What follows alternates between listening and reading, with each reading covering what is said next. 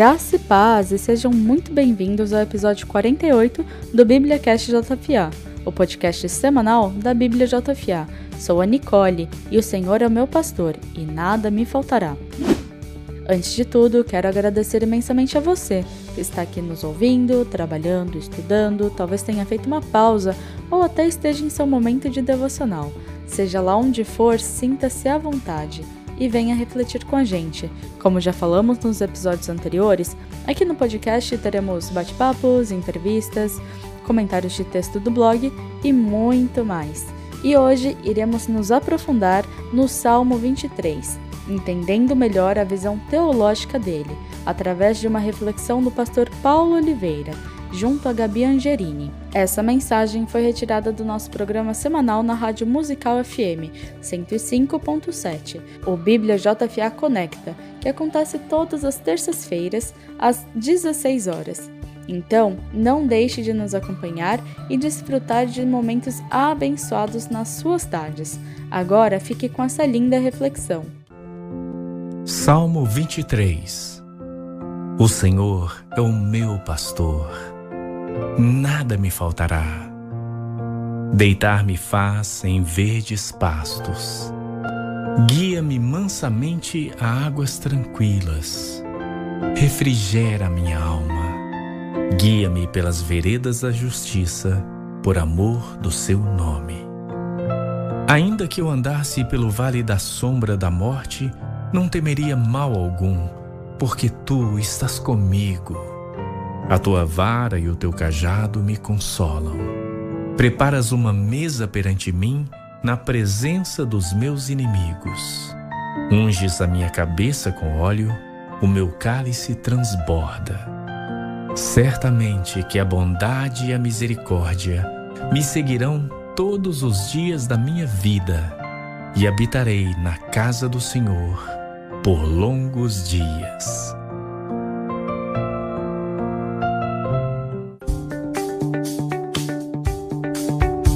Você ouviu agora na voz do pastor Cornélio Augusto o Salmo de número 23. Talvez o salmo mais conhecido da Bíblia, um dos textos mais conhecidos da Bíblia, e que fala desse Senhor é meu pastor, o Salmo do pastor.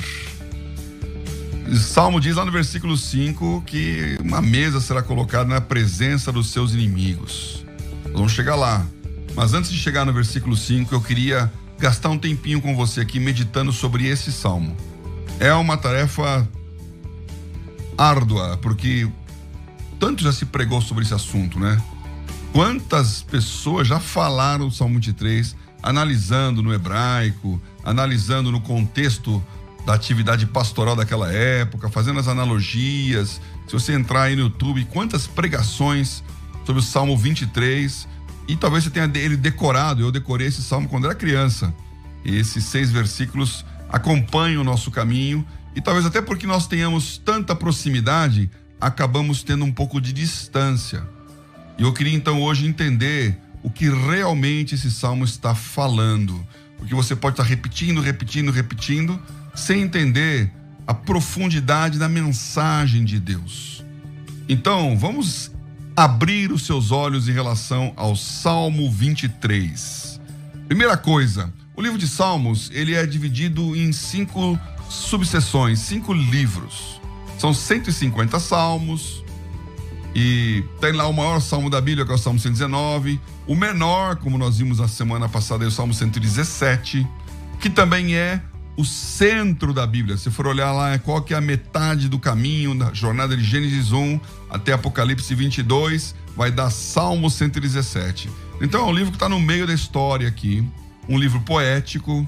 Salmo quer dizer louvor e muitos deles, 72 deles, foram escritos por Davi, o grande escritor de Salmos. É o caso do Salmo 23 como diz na própria palavra no hebraico, né, começa dizendo que Salmo de Davi. E aí começa: O Senhor é meu pastor, nada me faltará. Das coisas que eu vi de pregações já ouvidas anteriormente, uma que me chamou muita atenção e talvez nem todos saibam, é que nesse salmo aparece uma referência dos nomes de Deus na Bíblia. Sabia dessa aí? Você tem Nomes de Deus. Aliás, eu vou fazer aqui a, a lembrança do nosso plano de estudo 52 palavras de hebraico. Você pode estudar aí um dos nossos planos preferidos do Bispo Betão. É a cada semana estudar uma palavra de hebraico. E a palavra desta semana é Elohim, que é o de Gênesis 1:1. No princípio criou Deus o céu e a terra. É Bereshit bara Elohim. E esse Elohim é um nome de Deus. Na verdade é um plural. Não vou contar a história do Elohim hoje porque você vai fazer o plano e vai ler lá a meditação que o bispo Betão escreveu. Mas o nome mesmo de Deus na Bíblia, no, no, na Torá, é Jeová. Jeová. Que nas nossas traduções, quando aparece a palavra no original Jeová, e na tradução aparece Senhor com letra maiúscula. O, todas as palavras em letra maiúscula. S-E-N-O-H-R, N-H-O-R, Senhor. Quando aparece Senhor em maiúscula, é porque lá no original hebraico está escrito Jeová, que é um nome que nós falamos Jeová, mas na verdade é um tetragrama. São as quatro letras impronunciáveis do nome de Deus. Então, como aquele nome era impronunciável, um judeu não pode falar o nome de Deus, ele começou a dar nomes que qualificam quem é Deus. E aí estão, são sete nomes que aparecem qualificando quem é esse Deus ao longo do Velho Testamento. E este salmo, o Salmo 23, ele cita essas sete qualidades de Deus. a primeira delas é justamente a que o Salmo 23 traz. É o primeiro versículo na Bíblia que trata Deus como pastor. Então, quando você fala, o Senhor é o meu pastor, lá na Bíblia está escrito Jeová Rohi. E esse Rohi é pastor. Jeová Rohi. O Senhor que é pastor, que ele cuida, que ele está perto, que ele está próximo no versículo 1. No versículo 2, na continuação, fala. Na continuação do versículo 1, fala: Nada me faltará. Então, é uma qualidade de Deus que nada vai faltar, porque ele vai prover. Então, é Jeová Jiré, que é o que vai prover, o provedor. Esse termo Jeová Jiré nasceu lá com Abraão, quando ele leva o seu filho Isaque para ser sacrificado e o Isaac pergunta para o pai: Pai, tô vendo tudo aqui pro sacrifício. Tem aqui a madeira, tem aqui o fogo, as pedras do altar.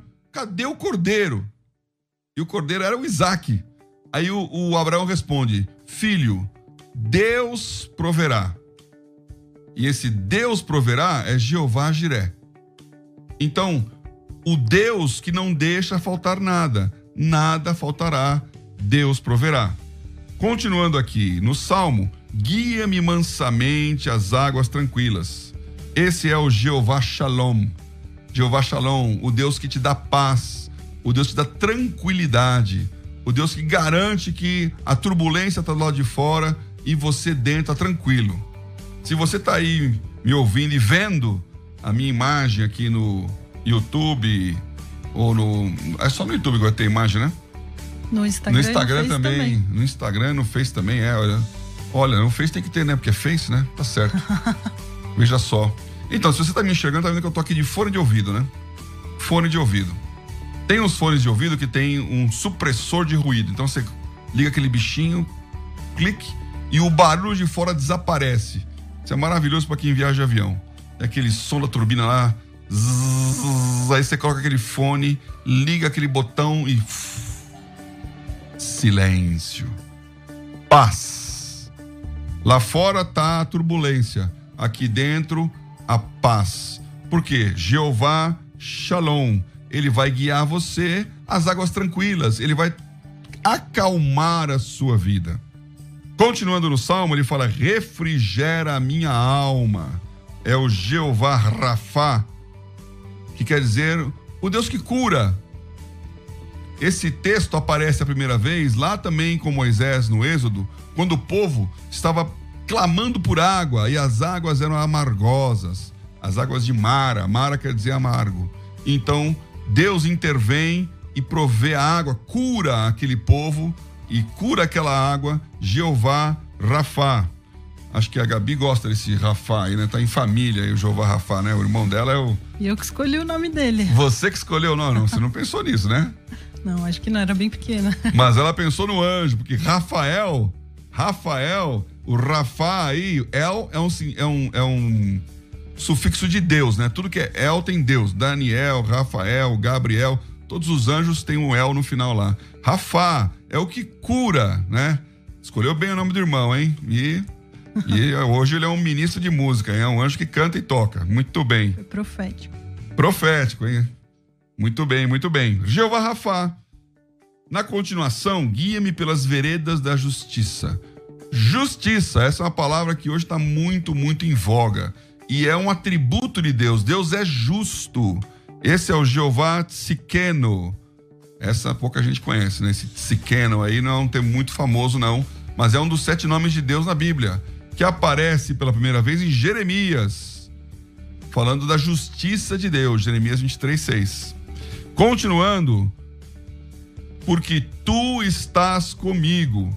Versículo 4. Não temerei mal algum, porque tu estás comigo. A presença de Deus que é o Jeová chamar, que também é em Ezequiel, aparece pela primeira vez esse, esse termo.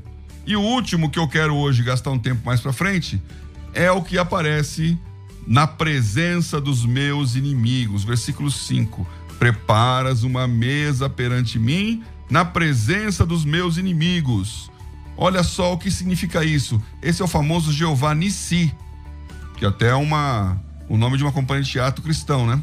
Jeová Nissi, que é bandeira. Deus é a minha bandeira. Para pensar mal, que tem a ver com os inimigos, né? É um estandarte, é uma bandeira. Então, quando o exército sai à guerra e aquele pavilhão é levantado, aquela bandeira de Deus está colocando aqui, Deus está conosco.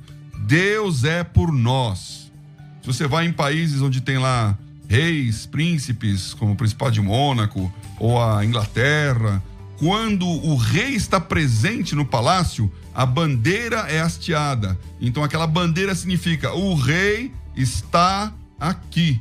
Jeová Nissi, a presença de Deus diante de você. E esse termo nasceu também lá no Êxodo, quando Moisés estava com as mãos estendidas na guerra contra os amalequitas e o povo prevalecia, e quando ele baixava a mão, o povo dos amalequitas prevalecia. Então foram lá os seus auxiliares levantar e sustentar a mão de, de, de Moisés. E então vem esse texto famoso dizendo em Êxodo 17,15 que Jeová é a nossa bandeira, que nos dá a vitória na batalha. Só por aí já viu que esse salmo é bom, é bonito.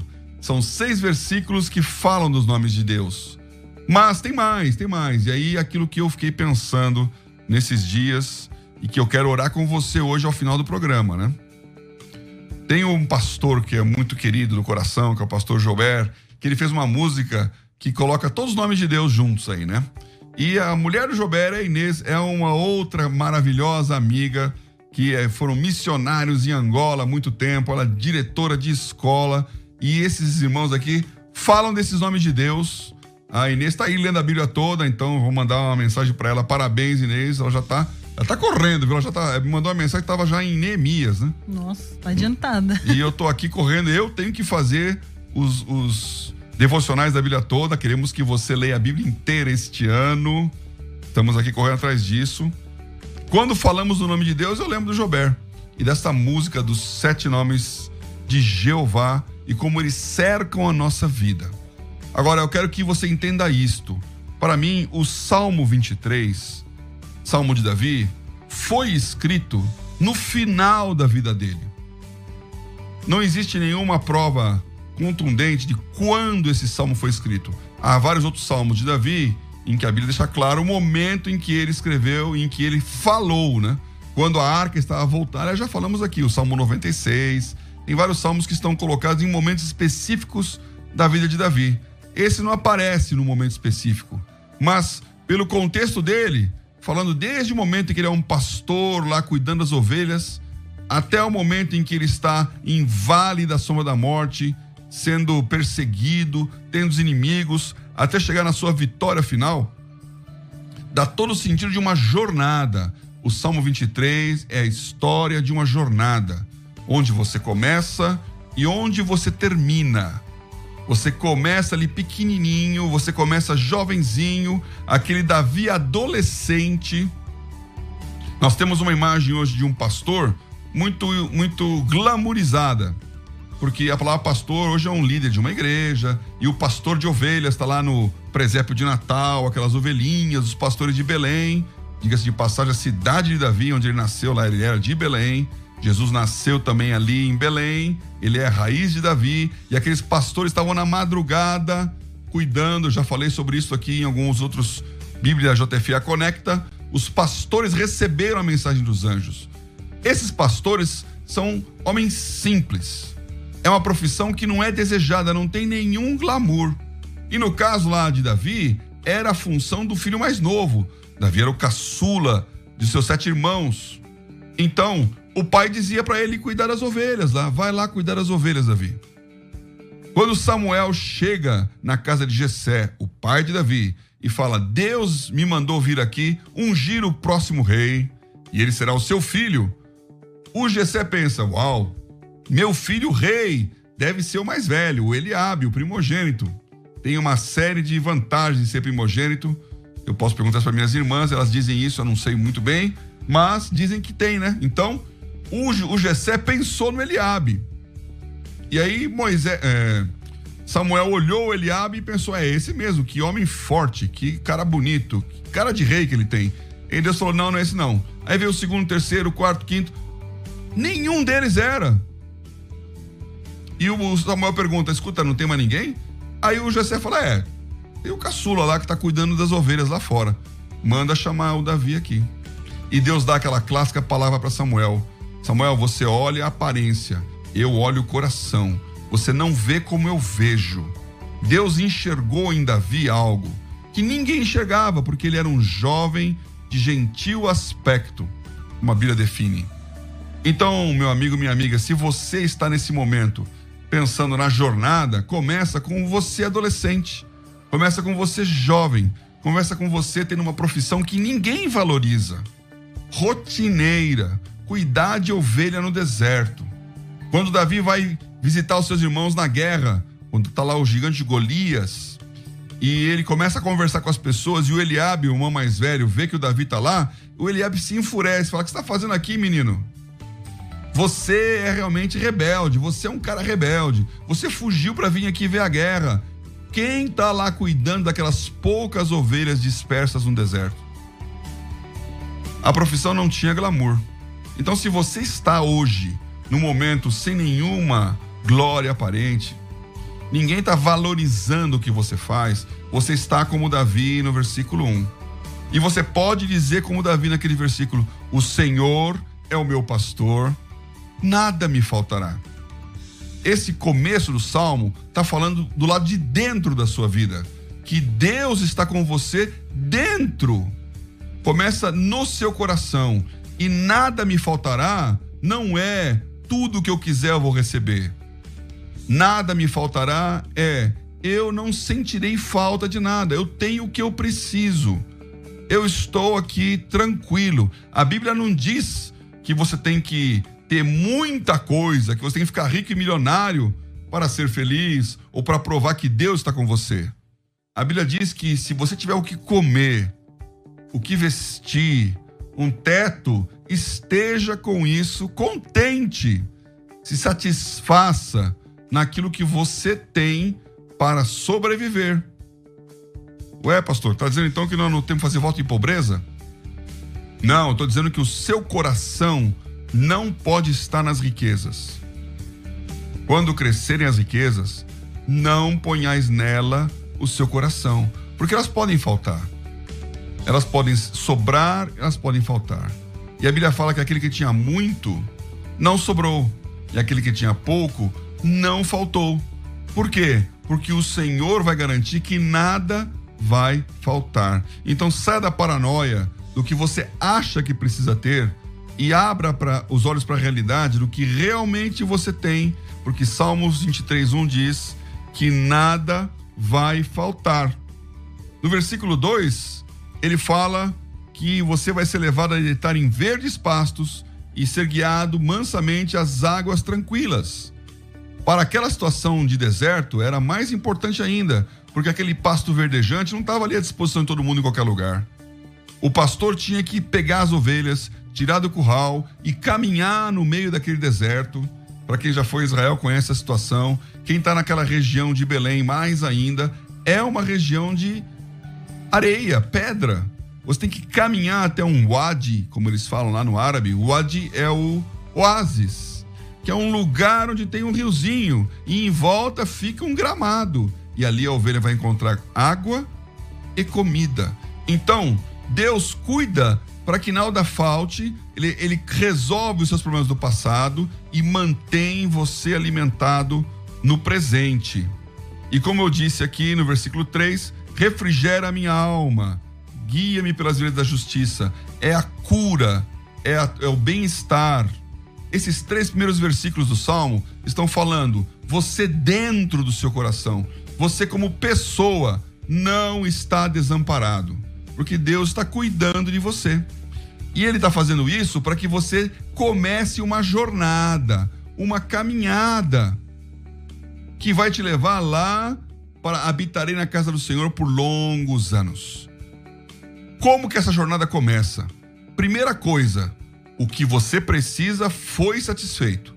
A sua necessidade está coberta. Bom, aí vem caminhe, guia-me pelas veredas da justiça. Ou seja, há um caminho que é o caminho da justiça. E Deus está indicando a você qual é esse caminho. E eu vou lhe dizer, meu amigo, minha amiga aqui, este caminho não é o caminho largo. Este caminho não é o caminho fácil. A vereda da justiça, ela significa que não há desonestidade, não há mentira, não há corrupção. Então não é o que vem fácil, é o que é de Deus. Você começa a aprender a andar por lugares estreitos, mas lugares justos. E aí isso vai te levar por caminhos nos vales da sombra da morte que é a, a sequência do, do, texto aqui no versículo 4. Esse ainda que eu andasse pelo vale da sombra da morte, lá no hebraico, não é talvez um dia, é quando eu andar. No momento em que tiver vale de sombra da morte, eu não vou ter medo. A Bíblia não garante que você vai ser preservado de vales. Ela diz que você não precisa temer. Há muitas figuras e imagens das ovelhas andando em linha, em fila indiana, né? por uns, uns caminhos estreitos e o pastor levando por aqueles vales. Porque a vida é feita de picos, alto na montanha, que você descortina todo o horizonte, tem aquela visão maravilhosa, mas também é feita de vales. Momentos de escuridão, momentos em que você se sente perdido. Eu não tenho tempo aqui para contar essas histórias, mas já tive meu tempo de caminhada, de trekking, de andar pelo mato, de fazer caminhada nos parques nacionais, nas trilhas, e de repente você está perdido. Como é que eu saio daqui? Preciso de um lugar alto para poder enxergar o horizonte e ver para onde eu vou. O vale é um lugar da desorientação. O vale é um lugar da falta de expectativa. Você não sabe o que fazer. E aqui o, a pressão psicológica, o tempo parece que muda. A gente não sente que está andando e tem vontade de desistir. Não tenha medo se você estiver no vale, porque Deus está com você ali e a vara e o cajado consolam. A vara para corrigir o seu caminho se você estiver desviando e o cajado para te resgatar, aquela ponta curva do cajado que puxa a ovelha para trazê-la a um lugar seguro, a presença de Deus, a presença do pastor. Muito bem, agora chegamos naquilo que é o texto para orar hoje. É o versículo 5. Preparas uma mesa perante mim na presença dos meus inimigos. O que significa isso, hein? Uma mesa. Você quer jantar com o inimigo? Você convidaria o inimigo para comer com você? Deus vai fazer isso? Saiba que na cultura oriental, e obviamente Israel está no, inserido nessa cultura, o momento da comida, o momento da mesa é o momento da honra. O convidado que fica na casa, ele é um convidado meia boca se ele ficar lá na sala só, conversando. Mas na hora que ele é convidado para sentar à mesa, o recado é: você é um conosco e você é o convidado de honra. A honra de sentar junto. quando a, o Salmo 133 diz: Quão bom e quão suave é que os irmãos vivam em comunhão, essa palavra comunhão é assentar-se juntos, estarem juntos numa refeição, momento de comunhão. Na nossa simbologia cristã, a comunhão é a ceia, ceia do Senhor, quando todos se sentam à mesa. E aqui tem um texto, é um, um, eu ouvi isso de um missionário palestino, um irmão muito querido, Miguel, que era um, um terrorista é, islamita lá da faixa de Gaza. Ele é palestino. E ele passou a vida inteira lutando contra Israel e provocando e promovendo atos terroristas. Ele foi expulso pelo exército israelense de Israel. Ele veio para a América Latina para divulgar essas atividades. E aí, então, cheio do dinheiro, cheio da força, estava num país aqui vizinho e ele passou na porta de uma igreja. Ele viu aquilo e começou então a sentir aquele ódio, né? cristianismo, isso não tem nada a ver. Ele começou então uma discussão com a pessoa na porta, uma história longa. Miguel se converteu. Se converteu, se tornou um cristão e voltou para a Palestina para falar para sua família de Jesus. E quando ele chegou lá, ele foi rejeitado. Nem a mãe aceitou, porque era uma desonra um filho se tornar cristão. Como isso? Você não tem mais nada a ver com a gente. E ele conta essa história, uma noite ali, uh, na faixa de Gaza, é, toque de recolher, e ele viu uma família, uma mulher viúva, o, filho, o marido tinha morrido, os filhos passando fome, a mulher não tinha o que comer, e ele sentiu-se totalmente tocado por aquilo, e ele foi no supermercado, numa padaria que estava fechada, tudo toque de recolher, ele arrombou o lugar, tinha uma boa técnica de terrorista aí, pegou a comida, deixou lá um bilhete dizendo vou, volto aqui para pagar depois, trouxe para casa e deu para aquela mulher, para que ela tivesse como se alimentar a família. Quando o pai daquela mulher soube disso, chamou o Miguel para uma refeição na sua casa. E ele era o convidado de honra. E quando souberam que ele estava lá, os demais vieram para prendê-lo. Ele foi torturado. É uma história complicada a história do Miguel naquele ambiente. E quando chegou a polícia, quando chegou o pessoal que queria o mal do Miguel, o dono da casa falou: Olha, ele está aqui como meu convidado. Ele está sentado à minha mesa e eu fiz a refeição para ele. Ninguém vai prender ele aqui, não. Pelo contrário, o que ele falar, todo mundo vai ouvir. Miguel pregou o evangelho para toda aquela casa naquela noite, porque ele estava sentado com uma mesa preparada na presença dos seus inimigos. Então, esse versículo está dizendo o seguinte para você, meu amigo, minha amiga: Deus vai tomar a sua causa. Deus vai chegar para os seus inimigos e vai falar: Você vem aqui, olha, esse cara aqui é meu convidado. Esta pessoa está debaixo da minha proteção. E se você vai mexer com ele, você vai mexer comigo. Por isso que a Bíblia diz que se Deus é por nós, quem será contra nós? Portanto, este versículo diz: se você se assentar com os seus inimigos, você vai ser honrado.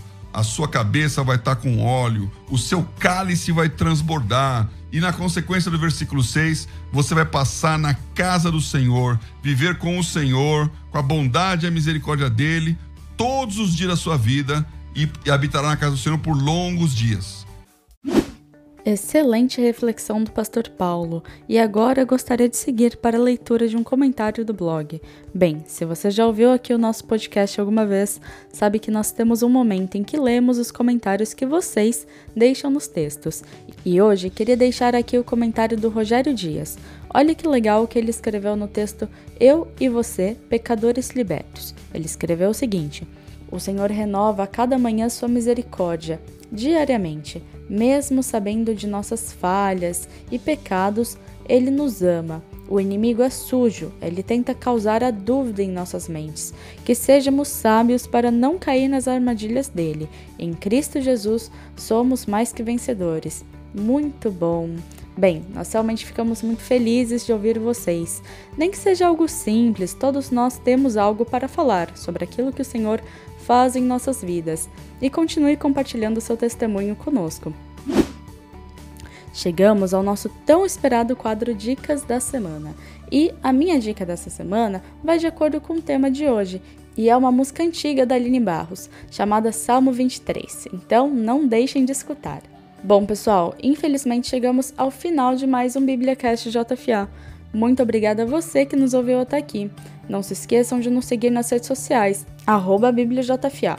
E caso queiram nos enviar uma mensagem, você pode falar conosco tanto pelas redes sociais quanto pelo nosso e-mail, contato@bibliajfa.com.br. Para quem não sabe, vocês podem encontrar nosso aplicativo na Google Play Store e na App Store para quem tem iOS. E muito obrigado mais uma vez. Te esperamos aqui no próximo BíbliaCast JFA. Que Deus te abençoe e até a próxima!